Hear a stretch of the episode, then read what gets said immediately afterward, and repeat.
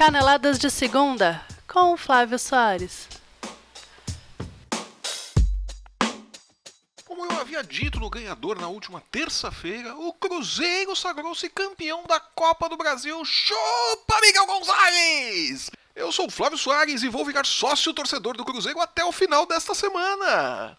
Foi um jogo com cara de decisão. Depois do empate em 1 a 1 no Maracanã, no primeiro jogo das finais da Copa do Brasil, Cruzeiro e Flamengo precisavam de uma vitória ontem para ficar com o título da competição. E eu já tinha dito que ia ser do Cruzeiro. E o rubro-negro carioca não tomou conhecimento do recorde de público do Mineirão. Mais de 60 mil pessoas estiveram no estádio, um verdadeiro mar azul, com alguns pontos rubro-negros ali na arquibancada, né? Tinha uma boa quantidade de torcedores da, do Flamengo, sim, mas é para qualquer lado que você olhasse, só via a cor azul no estádio, lá no, no Mineirão, né? Sem se importar com esse cenário, o Flamengo pressionou o Cruzeiro desde o início. Mas apesar da posse de bola e seguindo o fenômeno que a gente está acompanhando no Campeonato Brasileiro, né, onde o domínio posse de bola não significam absolutamente nada, aparentemente, o domínio do Flamengo, claro, não se converteu em chances de gol. Melhor para o Cruzeiro, que logo aos 4 minutos precisou trocar o Raniel para a Rascaeta e ficou sem referência no ataque. Isso complicou muito a vida do Cruzeiro. Os donos da casa levaram mais de 20 minutos para equilibrarem as ações com o Flamengo, mas apesar da boa movimentação das duas equipes, os goleiros pouco trabalharam. Foram, se muito, duas chances claras mesmo daquela ali que falaram, uh, ali ia ser gol, né? Pra cada lado e só. O Muralha e o Fábio só assistiram o jogo no primeiro tempo.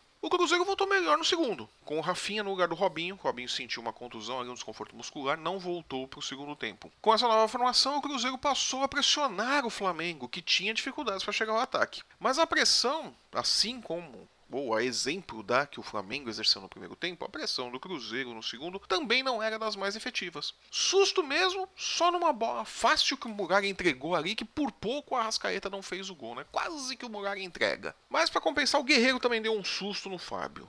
Ah, já mais de 30 minutos do segundo tempo, o Guerreiro deu um sustão ali no Fábio que, olha, podia ter decidido o jogo ali, mas não decidiu.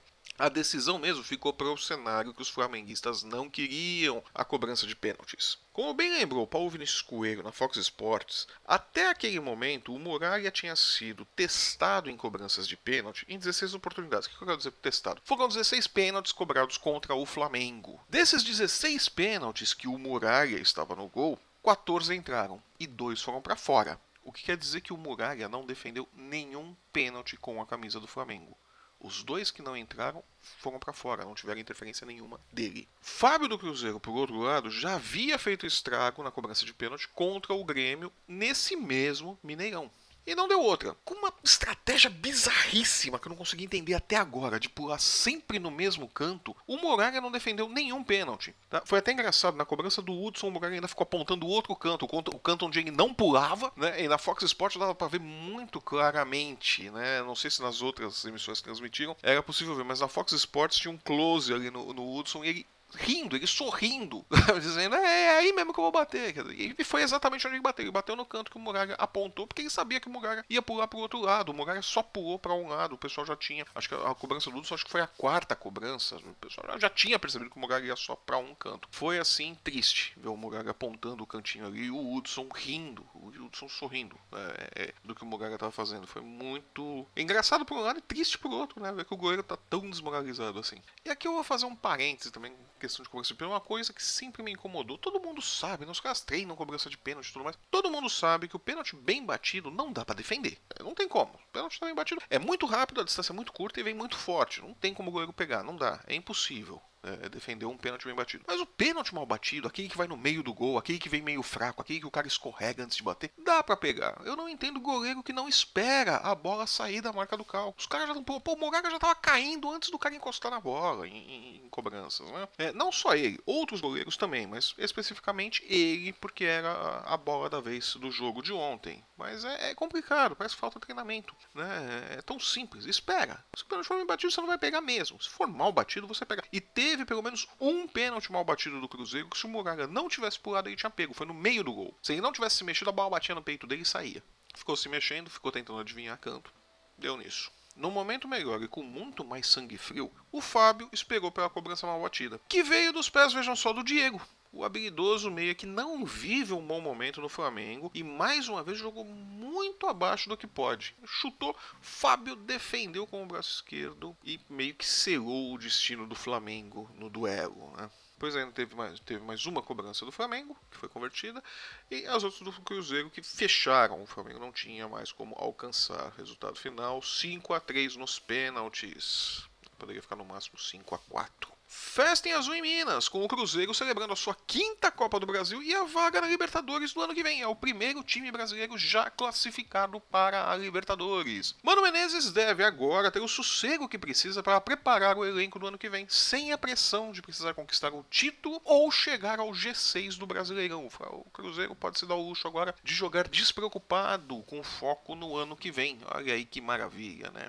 E é bom pro Mano Menezes também, que tá precisando ganhar um título, né? fazia tempo que ele não ganhava nada, um técnico que é sempre contestado, tem gente que fala que ele é super valorizado e tal, mas enfim, ele vai lá, tá sempre mordendo os seus títulos, um título aqui, um título ali, depois de uma seca de títulos, voltou, conquistou esse título com o Cruzeiro, Mano Menezes que se dizia em dívida com o Cruzeiro, quando ele sai do Cruzeiro, vai pra China, agora ele retorna, e retorna conquistando um título importante, né, o pentacampeonato da Copa do Brasil.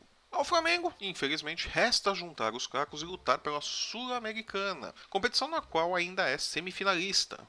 Porque o brasileiro, o título do brasileiro é um sonho meio que impossível, né? Eu particularmente espero que o Flamengo consiga a Sul-Americana, porque vai ser muito, na minha opinião, pelo menos, vai ser muito triste essa diretoria do Flamengo não conquistar nenhum título importante em sua passagem pela direção do clube, né? Eles que pegaram o Flamengo com sérios problemas de caixa, com sérios problemas administrativos e colocaram a casa em ordem. O Flamengo é um clube que tem dinheiro em caixa, que conseguiu fazer as contratações que fez e que agora precisa transformar essas contratações em título. É uma pena, talvez o Flamengo passe o ano sem conseguir um título importante. Né? Campeonato estadual não conta. Né?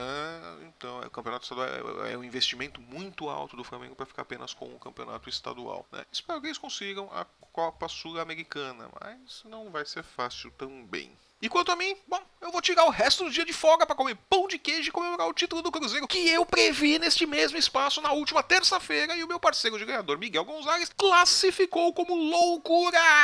É, a loucura venceu. Estou vou lá comemorar em Minas o título de campeão da Copa do Brasil. E eu fico por aqui. Muito obrigado pela sua companhia e a sua audiência. Eu sou Flávio Soares e essas são as minhas caneladas para o ganhador.com. Eu volto na próxima segunda-feira com o resumo da 26 rodada do Campeonato Brasileiro. O Brasileirão tá acabando, gente! E se você gostou do nosso programa, deixe o seu joinha. Se não gostou, deixe o seu comentário. Queremos saber o que não está legal para melhorar o nosso programa. Aproveite para nos seguir nas redes sensuais, no Instagram, no Facebook e no Twitter. É só procurar pelo ganhador. E se você estiver nos ouvindo pelo YouTube, assine o nosso canal e não perca nenhum programa. Nos vemos na próxima segunda. Até lá!